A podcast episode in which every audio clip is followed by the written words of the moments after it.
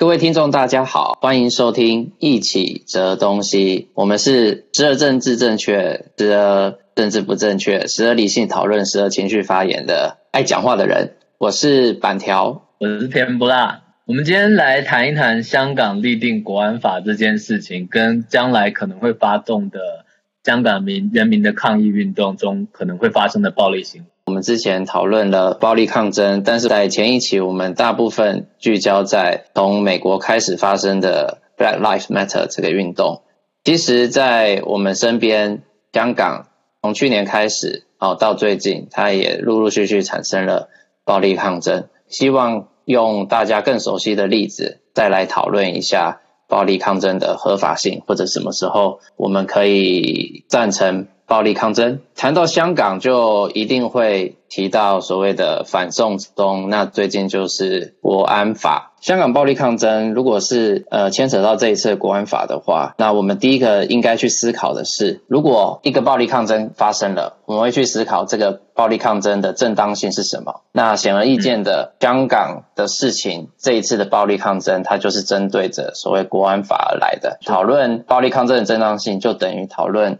国安法的正当性嘛？那关于这个国安法的正当性，甜不辣，你有什么样的看法呢？我觉得这个问题可以分两个层面看啊。嗯、第一个就是我们可以先思考，香港到底应不应该要有一套国安法？嗯，这个问题是第一步，再来才是谁来定定香港的国安法。如果第一个问题认为香港不需要有国安法的话，就会比较严重，因为它会是一个呃，我不晓得现在国家世界上有没有国家是没有国安法的。可是，在我的认知里面，包含台湾在内，都有很清晰的国安法。因为国家存在，必然存在某种程度上的国防安全的疑虑等等的考量。所以，你今天香港如果要订定国安法的话，在我的认知里面，理想的状态就是由香港自行主导立法，这是最理想的状态。可是现在中国人呢，他用了一个理由，或你也可以说是一个借口，就是你香港明明基本法规定你应该要推动的国安法，你因为。你人民的抗议也好，你因为你担忧中国的介入也好，你二十几年或者应该说具体来讲是十七年来，你拒绝推动这件事情，而导致现在在中美抗争的这个条背景之下，中国人大开始打手介入到香港的立法过程，而这件事情也更进一步激起了香港人的敏感神经。所以这个冲突才被挑起。其实我大部分赞同你说的，但是有几点我可能有不一样的意见。虽然不是说反对你，有两个层次嘛。第一个层次是需不需要国安法，第二个层次才是谁来立这个国安法。我觉得这个想法一方面也可以是对，一方面也可以是打上问号的。是什么意思呢？就是说我们可以去设想今天要立什么法，比如说今天不论是国安法啊，或者是什么。健保啊，或者说呃，禁止没有戴口罩的人入室内，就各种各式各样的法律，我们可以先去看说我们需不需要这个法，但是我们同时要不要这个法这件事情，它的启动也是同等重要的。呃，其实我就是在呼应民主立法这件事情，也就是说，谁要不要这个法，取决于立法者，所以立法者。在这样子的解释下，它并不一定永远都是低于要不要立那个法。我同意这两个层次的区分，但其实我并不是非常同意说要立什么法是永远优先于谁来立这个法。当然，当然我同意你的意思，嗯，嗯，就是因为你放在中国这个特殊的框架之下嘛，对，它变得特别。安不一样，现在中国处于的一国两制的状况，包含嗯，你香港的特特殊地位这件事情，在中国的宪法规范里面，仍然是被纳在基本法，也是在某种程度上必须服役于中国宪法的。对，所以是一个很尴尬的状况。你说中国，那那换句话说，中国在中国自行立定的这些立法，在中国的老百姓的身上有没有它的立法合理性跟权威性？就是如果它被允许有。被认知为存在的话，为什么放到香港的时候就不应该被认知为存在或有效？这是这是很难解释的一个问题，甚至是无解的。也恰恰是因为它的无解，这其实就是一国两制的基本漏洞嘛。因为本来这两个体制就是 就是基本是水火不容的不容的这两个东西，然后硬要把它兜在一起。我觉得我们其实讨论的是，在这样子基本上水火不容的状态下，有没有办法寻求共识，还是必须要？谁臣服于谁，或就是要一方把另外一方压倒，还是可以大家讨论出一个共识。我的担忧或我现在关注到的问题，在其实，在香港也好，在台湾也好，是因为我们其实都已经拒绝寻找共识这件事情。我们比对方也很，嗯、我们正如同对方一般的极端的拒绝寻求共识的时候，双方就必然只有冲突这条路，只有这个选择。而且这个选择在更多情况下被营造出一种政治正确的时候，你就会在街上对你相对立场的，就像台湾对那些爱国同心会的人，耻笑也好，攻击也好，谩骂也好，更不要提网络上类似形成某一种的暴力的网络霸凌的这样的因素，好像会变成这样做，甚至是英雄式的行为。可是我内心是觉得这样的事情是对民主造成伤害。我承认你刚刚说的什么网络暴力啊，然后街上互相互相谩骂，但是我们的宪政制度下允许双方彼此这样子谩骂，而不会有其中一个人被法律不正当的压制，对吧？如果今天爱国同心会的人在网络上去骂谁，哦，他也可以就是享受他骂人的权利，另外一方也是如此，所以不论在网络上跟街上都这样。嗯、香港在言论。上面目前为止啦，也还是这个样子，只是现在出现的状况就是说，呃，有越来越多人担心这样子两方都可以享有的自由的这个 gaming 开始往某一方倾斜，那这样的担心就造成另外一方非常不安，然后想要采取一些激烈的手段来抵制这种倾斜。这样的担心在台湾很常听到，嗯、就是如果不怎么怎么样，嗯、台湾就完了。嗯就卖台了，完就要灭亡了。其实你因为这个东西很容易极端化嘛，你也很容易去运作这个情绪，说我们要很担心中国随时会派人来把我们抓走，他可能会把情治单位入驻香港等等等。我很同情这样的担心，我也认同在会有这样的担心存在。可是，嗯，这样的担心的真实性或它确切发生的状态是什么？其实往往很难被我们具体的。掌控。那我稍微解释一下，我收集到的资讯就是为什么香港人他们这样子担心。因为呃，从那个中英联合声明到基本法，其实是有就是承诺香港未来一定是要有双普选啊。它的中文是双普选，然后英文就是 universal suffrage，就是每一个人都有投票权利。所以其实这个远程目标是已经设在那里，就是白纸黑字写在那里。那今天的支持香港泛民。或者说香港泛民派的这些人，嗯，他们最主要的焦虑其实就是来自于当他们想要要求政府去往这个长期长程目标去迈进的时候，那政府找各种理由去延宕。从两千零四年就开始，这个介入其实是非常直接的介入，也就是说，就跟这次国安法的状况很像啦，就是人大直接去介入说，哦，因为什么什么理由，所以。不让你现在马上就普选，那他的理由其实是我怕你选出一个跟我们中央政府意见不同调的人，所以我现在不让你选。他的意思就是这样子，那就是因为这样子百般的阻挠，而且不只是二零零四那一次，那二零一四、二零一六、二零一七都是有这样子的阻挠，所以才让民众越来越不信任特区政府。那由于不信任特区政府，就把人大介入香港这件事情跟特区政府做连结，觉得说反正特区政府就是永远不会替香港的至少泛民派的人着想，所以我们完全不需要寄希望于特区政府。那就变成，那再加上那个去年那个反送中的事情，那整个几乎整个就是信任就是瓦解。你讲的这个事情其实也都是零零二年、零三年。针对这个所谓修国安法造成香港人上街这件事情，间接导致隔年的就是所谓泛民派大胜。它是一个在脉络中行进的过程里面。其实常常看香港的这个新闻，就让我想到当时民进党的创立，民进党的的很多努力，包含他们那时候霸占议会也是。你去找那个时候的新闻，他们最常被骂的就是他们霸占主席台，他们用比较年轻的方式要做抗争或对抗。我尊重这些过程，我必须说，我的顾虑也许只是说，这样的一套呃抗争体系带给台湾的，我认为并不是一个健全的民主。这样的抗争体系到最后会造造成某些问题。其实从二零零四年他们那个人大直接干扰他们要不要普选这件事情，就开始一连串，一直到去年反送中，你看，二零零四年，去年二零一九，整整有十五年，嗯、信心瓦解，大概就是这十五年。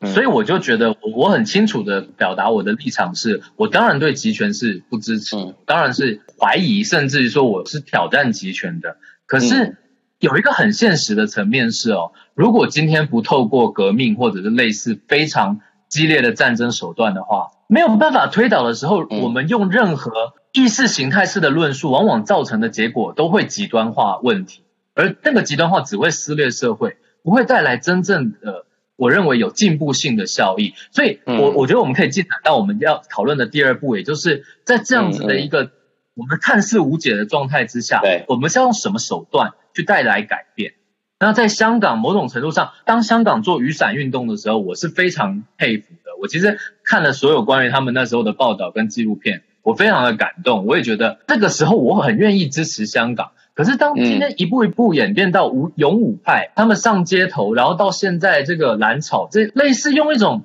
更草根、更对抗性更强烈的这个态度的时候，你的那个支持感不会动摇吗？我是非常动摇的。对，可是这难道不能把它解读为就是他一再的挫败，无路可退吗？我的意思说，如果我们按照着无路可退这个脉络，或许他们。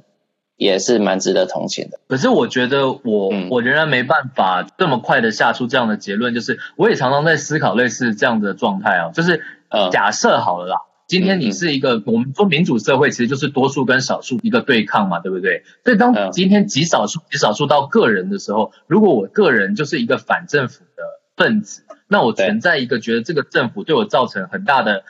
威胁也好，压迫也好，导致我又没有钱，又又生活的很痛苦，然后我还不喜欢现在执政的人的时候，我我去暗杀总统这件事，到底是应该被支持的还是不应该被支持的？我的道德直觉很快告诉我，我不应该支持他去暗杀。是的，是的。那如果我们把这样的东西扩大的话，我我因为我也不知道，我也不是老师，我很难给予这样子的建议。可是因为我当过国中老师，我当过比较年幼儿童的老师的时候，你就会知道有一个很好讨论的伦理。的困境就是，如果今天一群小朋友之间他们发生类似的冲突，我们到底要怎么样缓解这样子的冲突？如果一个一直被欺负的小朋友很怒气冲冲的看着你说，我要把这些功课比我好的、长得比我好看的人全部杀光，因为他们都看不起我，他们都压迫我，而这个东西是事实哦。那你要怎么跟他沟通？你会跟他说去杀吧？好，为了带来改变，我们就做这样的事情吧。我的伦理告诉我，我们不应该走向这么极端的道路。可是我知道的一个很悲观的现实就是，暴力确实有效，又快又有效，而且真的有时候能带来甚至是正向的改变，这才让我觉得最痛苦。我觉得你举的例子很有趣哦，但我就想挑战一下，譬如说，例如，嗯，今天这个被霸凌的小朋友，当我们知道他被霸凌的多严重的时候，我们会去依照他被霸凌的多严重，然后去衡量他的反应，对吧？因为当我们在去想说。呃，他这样子反应到底是不是过激，还是多不好？我们去我们会去看他被霸凌的程度。譬如说，他被锁在厕所里面，他挣扎了二十几分钟，终于在二十一分钟的时候把这个门给撞破，然后他这个怒气马上就发泄在他遇到的第一个人上面。嗯，那那这个时候我们要怎么去解决这件事呢？我觉得，如果他这时候拿了一桶水就去泼对方的话。我也许内心里面还可以接受这件事，嗯、我会在那个记过的这件事情上，我会对他比较宽容。我们会跟一般的人说，嗯、不要随便用暴力去解决事情，嗯，对不对？但是今天对这个特殊的案例，感觉不能用这种一般性原则，是吗？但是我好像也马上想不出，既然他不能使用一般性原则的话，那他现在要怎么好解决？嗯、但是我会站在。同情他做出这个暴力行为的情况下，呃，再去解决这件事情。问题就在这里，就是因为哦，其实往往这个世界是很不公正的，就我们、嗯、我们对待这个世界的的判准常常是偏差的。很多事情没有公理正义，很多事情因为你观看的角度不一样，整件事看到的事情就不一样。你说那个小孩他被欺负，可是他在被欺负之前，嗯、他有没有做什么真的让同学都很讨厌的事？他可能上课一直在放臭屁。哦他可能一直偷偷的去摸别的女生，就是这是事实哦。我讲的是这是真实会发生的事情哦。然后他可能会去偷吃别人的东西，他会他做了一些事，导致他遭遇这样的过程的时候，你没有办法单一客观评论事实的时候，我们才必须用一些类似强制性的原则，而这个原则是我们普遍认知是最符合伦理的。就比如说，人人尊重对方，人人不要侵犯对方的身体。我们也许只能做出一个非常粗疏而草率的这样子范畴性的东西，而这样范畴性的东西能有效的保护大多数人。我不敢说是每一个人，可是绝对是大多数人。然后我们努力的改善我们的认知，才可以让我们的这个尊重达到更尊重。我们可以对不管是现在的很多身体性别的议题，我们的内心要越来越开阔，才会理解到这样子的差异。那这样子的的每一个进步，都我认为是必须透过非常。平静和合理的沟通才有可能达成，而一旦透过暴力的手段，我觉得这个沟通就都无效了。因为你如果今天就回到那个孩子的例子，他打了对方一拳以后，嗯、对方的家长来学校、嗯、第一件事就是跟你讲，你们学校怎么搞的，怎么纵容这种智障打小孩啊？啊，你们这什么烂学校啊？嗯、然后造成的结果，那个小孩的冤屈不但没有洗刷，反而造成一个智障是恐怖的这样子的印象。香港现在问题同样也存在的是，我们不能认知全香港的人都支持反国安法，很多香港人也未必反国安法，很多香港人也未必反中，而他们现在在这样子的一个范畴里面，被大多数的人认知为哦，香港处在一个这样的状况的时候，他们也会被异者化，他们会被要么逼迫的去变成那些人的附属，或者他们要么被逼迫变得很极端的说，哎呀，战中的人都是乱党分子，这些人都是坏人。这这就是我说为什么极端化是不好的，极端化会逼的人做出一个很不正确的判准，而纯粹只是因为情绪也好，因为那个很急迫的状态也好。因为就我来看，嗯、我百分之百会同意，如果今天这个事情是偶发事件，他突然嗯以一个很激烈化、很暴力的方式来做出他的反抗，譬如说，假设今天有一个，我们还是讲个人的例子好了，譬如说我们今天。嗯有一个人，他突然在街上走走走，他就突然拿刀子去捅一个人，嗯、所谓的随机杀人好了哈。有两个很明显可以去衡量这个案子的方法。第一个，这个随机杀人的人过去有没有一些有迹可循，还是就是这样临时兴起？譬如说，他就是打完某一个杀戮气非常重的游戏，然后他就。一时兴起，然后来试试看扎人是什么感觉，这是一种。那另外一种呢，可能就是像台湾我们会听到的，呃，郑捷啊，或者小灯泡的受害者的那样子比较有迹可循的状况。这两个就是非常不一样的嘛。那我觉得第二种就是我们极力想要去谴责，同时我们也说第二种是对于法治非常糟糕的一种挑战。所以这个时候，法治就必须发挥它的精神，把这个人排除于我们的这个社会。但是第一种不能去忘记，它可能是制度的一个产物。这个制度是一个比较广泛的一个说法，不是只是说法律制度，它可能包含这个社会的意识形态啊，或者什么样之类的。嗯，那这个时候就会有不少共犯结构啊，对吧？我同意会存在共犯结构。嗯，回到我们的例子，其实香港这个脉络就又又更清楚了。如果我们把去年的反送中跟前几年的雨伞比，也就是说你比较 prefer 的那个伞运的那个时候，其实他们最大的差别就是有没有拥抱勇武派。在散运的时候，其实勇武派是被大部分支持散运的人给排除的。没错，对。那他们这一次，呃，去年去年为什么开始拥抱勇武派？其实很多人反映的他们的意见就是，他们觉得。在和平抗争都没有希望之下，他们必须拥抱勇武派，或者说他们必须不再区分，就就是同样的运动内了，不再区分敌我，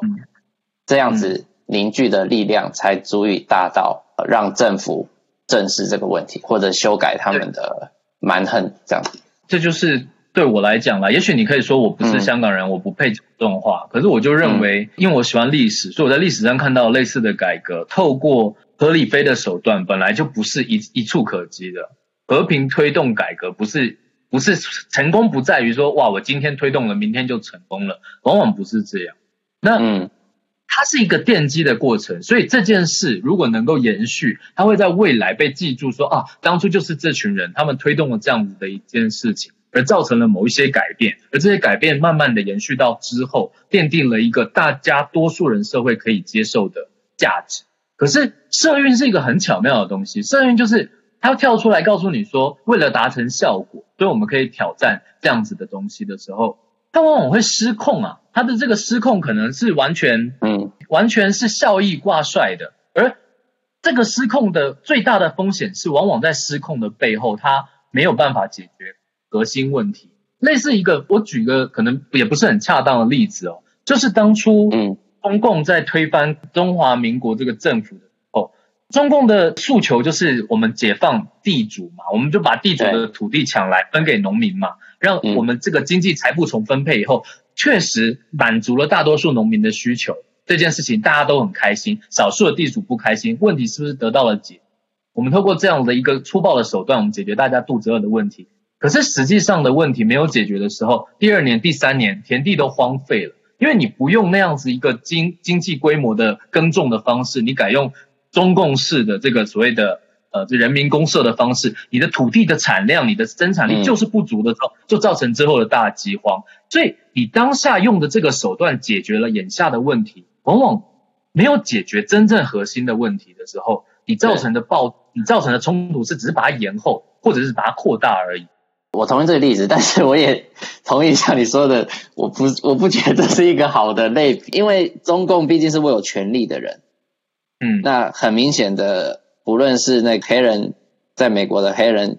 运动 Black Lives Matter，或者是香港这些青少年拥护派也好，中共一开始都是些社会上，但他们在他们在做这件事的时候，他们是权力那一方。哦，你是说他们已经掌权了以后做这件事？对，他们不是在这个差异不能被忽略，对吧？嗯，也是哦，这也有道理。对啊，如果今天，比如说，假设今天那个 Donald Trump 他就动用军队，然后开始去镇压这些人，那我们会在不只是镇压这个行为不对，我们也会说，他身为一个总统，权力那么大，手段那么多，为什么还要用这个方式？嗯，对，这是权因为权力不平等造成的。我懂，但是但是你懂我举刚刚的例子的目的吗？他我是要讲，就是说，当我们。用诉诸于暴力，他可可能可以达成短期的想要的东西，但是他没有办法真正解决你长期要的那一种正义。没错，而且对，我觉得这个这个之所以我们讨论这个问题，在香港尤为关键，是因为香港的问题哦，也就是从回归中国之后累积到。呃，二零零四年左右开始爆发这一系列的不满，很大一个原因是因为经济原因，这我们之前之前一集也有讨论过。但是这个原因并不会因为你真正民主化了之后就得到解放，这是同样的一个问题。我必须再重复我上一次的论点，就是他们，我就是想跟你讨论你上一次的论点。对对对，我觉得是这个样子啦。至少香港精英一开始也是觉得不需要透过。民主的状况来改变，因为可能他们经历过殖民政府啊，殖民政府也没有给他们百分之百的投票权。他们那时候觉得，哎，这种由上而下的，你只要对到我的胃口，你只要真的解决我的问题了，那我就不用跟你反抗，我就 OK 都 OK。但是如果我一连串的都发觉你这种由上而下一直没有真正解决问题，也没有呼应我们的诉求的话，我必须用我觉得可以的方法来。表达抗议，对吧？这也应该也是合理的呀，所以他们才会觉得说，如果我今天能，呃，一方面也是基本法对大家的承诺嘛，长期目标的承诺。那二方面，我也觉得这样子可以选出一个比较符合民意的政府，来解决所谓的经济问题或者社会不公不义的问题等等。这点我是相当的怀疑的。根据台湾的状况或美国的状况。我都不觉得民主是有利于这件事情的鉴定。上次我们在讨论的过程里面，其实为什么我认为香港现在反而是应该更理性的去解决这件事？是也许他们站在一个很独特的历史定位，是能不能透过比较偏马克思主义的角度再来讨论更加鉴定资本主义发展的一套民主模式？当然，那可能过于理想性了。而且这种社会主义从来没有在香港发生过啊。但是它有这个土壤去现在延伸类似这样的东西。我要讲的其实只是，嗯，为什么马克思当初要对抗资本主义？他提的一个非常简单的东西就是阶级。资本创造阶级，阶级在这个民主社会里面形成了另外一种投票制。所以，我们真正民主吗？我们在这个社会里面真的享有这些吗？我认为也不尽也不尽然呢。你没有钱，你连投票的资格都没有。美国就是这个样子，对不对？应该不是资格啦，就是你可能投票意愿会低。的确有那个资料显示，穷的人他们不喜欢投票，他们觉得投票没有用。Oh. 而且这件事情其实它发生在英国脱欧这边，得到一个有趣的反例，也就是说，嗯，想要脱欧的这一个阵营成功鼓励了所谓社会比较低的阶层去投票，要不然照往常投票的行为来说的话，这些人是不会去投票的，所以脱欧就不会成功。脱欧侵害很多英国底层人的利益，不论是利益也好，还是偏好。对，那这些人呢，脱欧阵营去用各种方法去鼓动他们去投票之前，他们其实是不论是政治冷感，要么就是觉得投票对他们没有用，所以他们都不会出来投。嗯，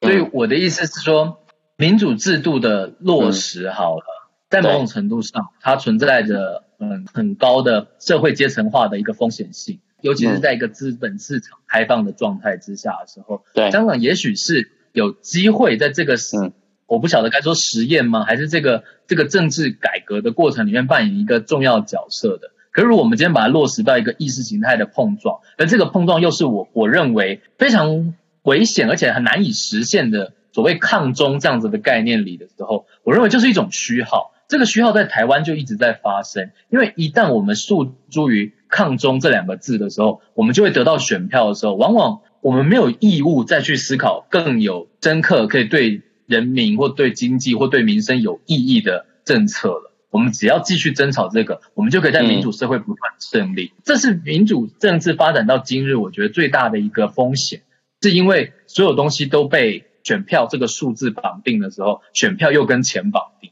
因为我们现在可以透过媒体化，我们可以透过各式各样的宣传，嗯嗯嗯、我们永远都不知道什么是真实的资讯呢？我们只会看我们想看的资讯呢，而这些资讯其实背后都是钱在操作。当我们认为改变是需要的时候，就我们最熟悉的制度——民主制度，才可以比较，或者至少啊，我觉得民主制制度才是可以让那个改变开始的可能。假设在香港的这个问题上哈，你觉得现在上位的人主动去解决这个问题？比较有可能，还是把他们换下来，另外一批人上去是比较有机会解决这个问题。在掌握比较多政治权力的人，他们想尽办法要巩固他们政治权力。那他们目前的其中一个手段就是拒绝双普选，不让大家有办法把他们换下来。这样，对，所以我才会说，至少呃，民主制度可以有给大家比较有机会，比较多的机会，把所谓的当权者。换下来，我也认同你说的，换上来的会不会是就从当权者 A 变成当权者 A minus？搞不好也有可能呢，对不对？也有可能，对，或者说一开始新上任的，他可能几年之后他又被资本主义给怎么样之类的，他又变成新的一个不一样的压迫的人，那也是有可能。我觉得这个说法里面还有一个点可以思考，就是。嗯这就是为什么我认为非暴力的重要性。Okay, 台湾的政权转移就在某种程度上是一个非暴力的状态下产生的政权转移的奇迹，而这个奇迹背后当然要付出相当大的代价，就是我们熟悉的黑金政治，这些路越过不论。可在所谓的第三波民主国家里面，那么多民主化后的国家发生的接下来的事情，就是严重的贪腐，然后再来就是军阀取代原有的。选政府，然后这个国家再度陷入动乱，这个动乱会维持一段时间。也许他运气好，他会再度走回民主制；要不然他就会走向一个乱乱局的一个状态，独裁的状态。所以这才是我们应该要预防香港走向的一个局势嘛。我们不可以把暴力这两个字灌输在你要贯彻民主这个概念上，这么理所当然，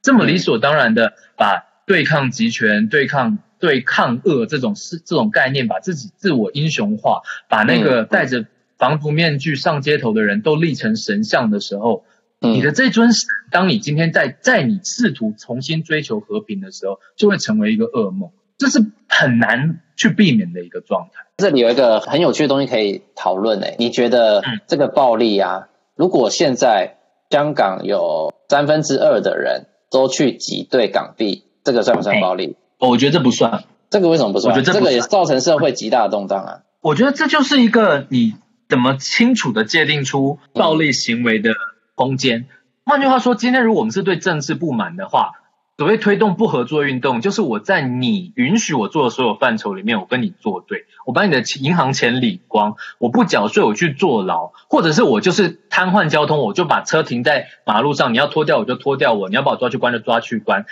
我们就是符合你给我的限定，然后我瘫痪你的行政，瘫痪你你的监狱体系，然后造成最低的伤亡的状态之下，我认为这样子的运动是有意义的。对，如果香港人继续做这样子的运动而争取到他们的权益的话，我觉得这个故事是美好的。我上次就试图跟你界定所谓违法跟暴力之间，我觉得存在很清楚的区隔。到底什么事情是暴力的，应该是有一个界定出来的地方，只是这个界定很困难。但我觉得是有的，至少以不伤害他人为一个很基基本的原则。我认为，可是那个也伤害他人啊。对吧？比如说，像我把车，我阻碍阻塞交通，然后让想要赶车的人，不生理性的伤害他人，你就把伤害的界定放的好大。不生理性的伤害他人，好不好？我觉得是你，尤其是在所谓的资本化社会，哦，我们在这个民主的美国式民主的教养之下，个人财产跟个人生命是最重要的两个，私有财产跟私有生命这两个是最崇崇高不可侵犯的。如果我们那么 appreciate 美国式的民主价值的话，我们基本上不冒犯私有嘛。你去破坏路灯好了，那你破坏了你要赔哦。你不是说你破坏完拍拍屁股说，哎，我是在抗议的，我是英雄，不是这个样子。你破坏完该赔赔，该坐牢坐牢，你承受这应该负担的政治性惩罚。可是你的目的就是在对抗这个社会的时候，我认为你才有资格被称为这一个对抗者。一旦侵犯到私人财产或者包含包含身体。就应该视作为暴力。那如果是比如说我刚刚说的交通号志啊，这些公共财产就不算。我觉得叫不算吧，就可能 OK。我觉得是违法，但是这比较轻微的，甚至不算是暴力了。嗯、如果打警察，嗯嗯、这可能就当然是暴力啦。但是如果你只是为什么打警察，比如说是暴力啊？打警察为什么不是暴力？打警察，我的打警察，他不是主动打警察，他可能是警察要去，啊、对他不想要让他被抓走嘛。然后他就极力抗争，极力抗争，然后就打到他，不小心打到他脸或者怎么样子。这种很难界定，我认为基本上都不回首，也许是最理想的状况。就是不是当时太阳花的时候发明了很多，就是你们要抬我，就让你很难抬，但是还是可以把我抬走。我觉得这种是很聪明的方法，因为我并不是要讨好任何人，我是说这就是一个政治选择嘛。你要你用你的政治选择引起这个社会上广泛的共鸣的方式，是我今天看到你，我认不认同你的政治选择，而不是我觉得哇这样做好爽，打警察好爽啊，破坏政府建筑物好爽，我们大家都去这样做吧，我们也可以去打砸别人的店了。这我并不是要给予一个允许，而是我要看到你背后的政治动机。这个过程，我认为是也许公民不服从里面比较能够说服我的部分。一旦越过界，那个界真的很容易就越过。可是，一旦越过界了以后，它会造成我内心的一个不舒服的时候，我认为至少你要允许我们社会其他人对你这样的行为有不同意的空间吧。比一个到站或一个什么，就是嘘你们一下，你们不可以就保特瓶丢过来，不可以就冲过来揍我或对我泼汽油。这个是一个很基本的一个政治论述的表现。有趣的状况刚好是在闪运的时候，大家是。民意是不支持勇武派的，但是一直到去年反送中有更暴力的时候，反而大家是支持勇武派的。那时候有一个很强烈的论述，其实就是和平理性这个无用论嘛，没有造成改变。我也很悲观，我也觉得怎么会没有造成改变呢？就好像那时候台台湾发生那个红三军倒扁，然后我那时候也觉得哇，好何其壮观，何其有趣，结果。也没有成功，然后现在罢免韩国瑜就成功了，就是我也不懂这个世界的改变的原则到底是什么？我觉得就是必须要有一个大家可以接受的最基本的规则，该怎么样做就是怎么样。你罢免不掉也好，你罢免的掉也好，都是照样的这样继续进行下去。然后这个东西会成为未来的一个参照。而如果今天我们单纯因为不满意这个结果，我们就去每一次都要冲撞这个结果，每次都要对抗这个结果。我觉得对这个社会的发展并不是好的。对，我原则上是同意这个论述啦，但只是我一直觉得，就像我刚刚在说的，我们可能对香港事情的经验证据有不一样的理解。我一直是以他们是一个长期发展的一个过程，那他们一直没有得到正当的回应。他们没得选，最后就是提出所谓的蓝潮，要死大家一起死的这种办法。嗯，那我反问你一下哦，你所谓的正当的回应是，嗯、就是要立刻开放香港做真普选，类似这样子的？对，或者说要给一个进程，要给一个时间表，他们是连时间表都不愿意给。他们不给时间表是恶意不给呢，还是纯粹就只是？他又给解释啊，解释我刚刚有给一个我的 summary，就是说你会选出一个 跟中央政府民意相违抗的。可是你在二零零四年的气氛，嗯、我觉得他们的担心也是不道理的啊。尤其是你放到现在，这件事情就是基本的没有办法解决，因为这就是一国两制的症结点啊。为什么我们两个人都会觉得一国两制本身就是一个绝对会有问题的原因，就是在这边。嗯你如果让他们选，绝对总有一天会选出一个跟你不一样的。但是这个东西却写在基本法里面，就是写在两边的政府，也就是或者三方啦。我觉得它其实是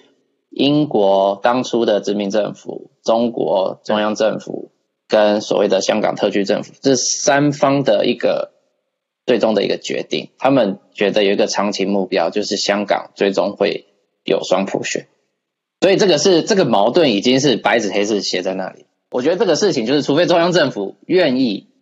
要不然真的就是无解。那我们从一个法理的角度来讨论，这个愿意权是不是应该是掌握在中央政府手上？它其实是这三方，有些人会觉得两方，但我觉得是三方。这三方有一个共识，香港有一个长期目标是这个样子。同时，在签订这个所谓五十年不变的这个条约的时候，难道没有考量到？你二零四七年之后的香港政治，仍然是必须要走向跟中国越来越靠近的状态吗？如果你很现实的说的话，它就是一个权宜之计。但是当你上升到，因为你刚刚我们其实一直都是谈一些所谓正当性啊、合不合理啊。嗯、我们其实如果我们都是在讨论这些东西的话，我觉得就会往我我的立场这边发展，因为我们都讨论的是正当，我们都讨论的是合理，那我们就应该朝我们。三方所定定的一个契约去走，但是如果我们去讨论实力原则，我们去讨论政治权益，那我觉得这个就是现在中国北京中央政府的剧本。我同意了，我同意中国政府，嗯、尤其是近年，尤其是在这个中美抗争的情况之下，嗯、习近平也许对自己的掌权需要加以巩固，所以他的这些更极端式的策略会加强，但是。嗯我只能用一种很沮丧的心情说，我觉得用武力或者用暴力的对抗，在这个时候，在香港造成一个，嗯、我反而觉得会落实北京一个口实，就是就很像那个时候是有，是有人这样说的，就是他故意要激化，理由就是、嗯、对啊，平乱嘛，我评论 就是一个最好的，我要白色恐怖也好，我要做镇压也好，我要拔除异己的时候，一个很合理化的口号，而这个口号。你越暴力，我越好用，因为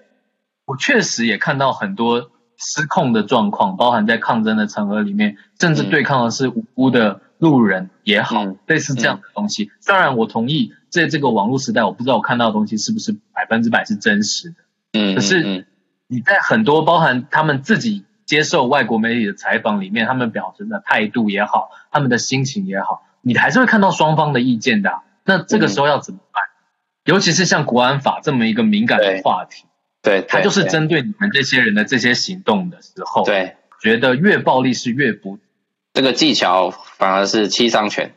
身为一个台湾人，我觉得任何一个台湾人去鼓励香港人这样做，我觉得都很残忍。你是为了你，就好像美国人鼓励台湾人去这样做，或者或独立香港人去这样做，我觉得更坏。就但你是为了你的某一个政治理想跟目的，嗯、你站在远处去叫他们去做这件事情，嗯、觉得没有任何的。道德风险，可是我觉得有啊。我觉得香港的年轻人过了三十年后，回顾他年轻的时候，如果每天上街，每天这样子跟政府冲撞的时候，我不晓得他们会不会遗憾，还是他们会很觉得很光荣呢？我站在一个看过一些历史的人的角度，我是很悲观。我是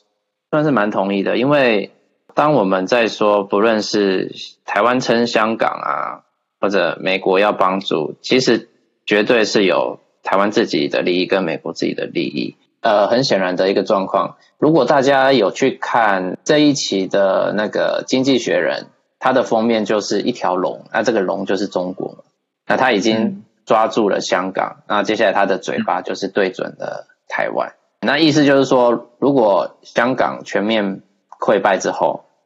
那下一个就是台湾。倒过来的意思就是说，如果我们可以一直让香港不溃败，那台湾就可以从这里的风险降低非常多。我也挑战一下你这个说法，好不好？嗯，我觉得经济学人这种这种说法背后就是标准的美帝思维，他的这个所谓龙抓住香港啊，龙抓抓抓住台湾的这个针对性，其实是站在我觉得是一个很大美国立场。我觉得在这个世纪，我们最现在面对到最危险的、最大的议题，其实就是中美冲突。而中美冲突的极端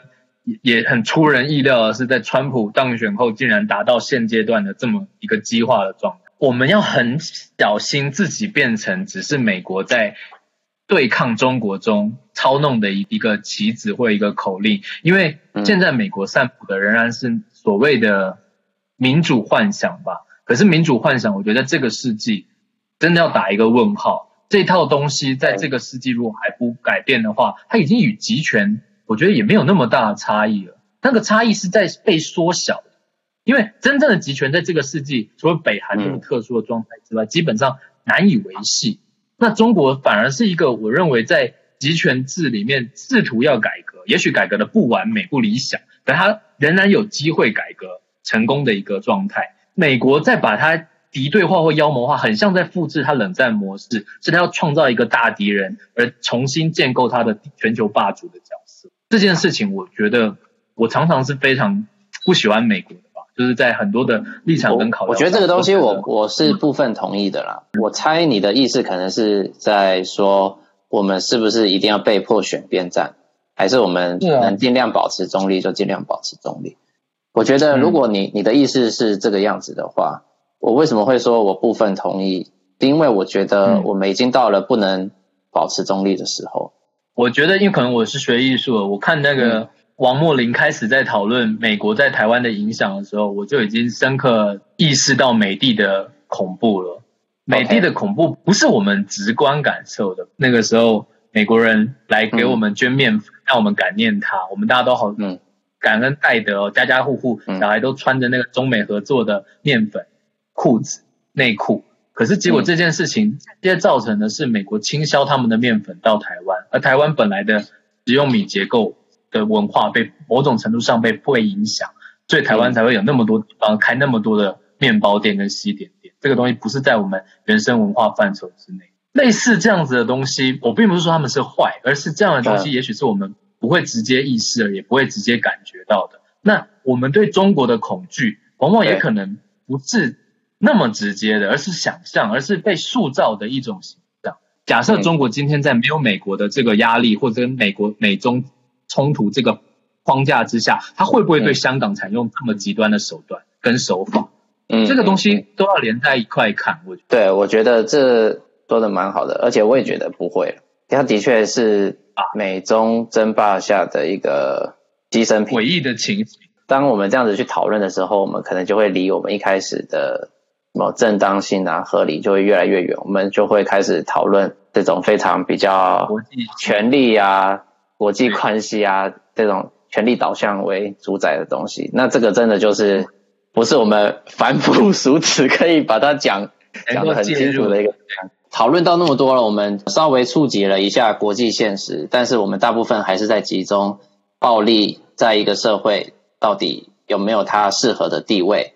那抗争者在什么样的情况下可以做出比较抗呃暴力的抗争？我几个月前看了我好我朋友写的一个戏，叫《台湾有个好莱坞》，里面有一个角色是一个香港人，然后他在那个剧的最后，他是办了一个假的金马奖颁奖典礼，然后那个香港人上台领奖，然后他领奖以后，他就只举起奖杯，高喊了一声“胖港加油”，就是用很标准的广东话，我不会讲，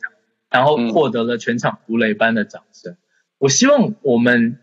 对彼此之间的理解是可以透过一个更正向性的，这个正向性会同时激励香港人跟台湾人达成追求一个更好的结果。我觉得结果不是那么快，就那么立刻跟马上是没有错。可是也因为这样，它也许会来得更好或更深刻。当我们在看别的社会发生的事情的时候，其实我们更多的时候是带着我们这个社会有的问题哦去看别的社会。希望大家心中的那一把尺，不是永远都是自己社会的这把尺。呃，大家去看别的社会发展怎么样的时候，也不是永远拿自己觉得是什么样东西去看他们。如果我们可以用更宏观的角度来看待各个社会发生不公不义的事情，一方面我们可以从别人的不好来学习，让我们的社会更好；二方面呢，当我们用更宏观的角度去看他们发生这所谓不公不义的事情的时候，我们才可以真正想出一个可以帮对方解决问题的一个方法，而不是只是不要让所谓的动荡发生到我们这个社会而已。好，谢谢大家，今天的节目到此结束，拜拜。大家，拜拜。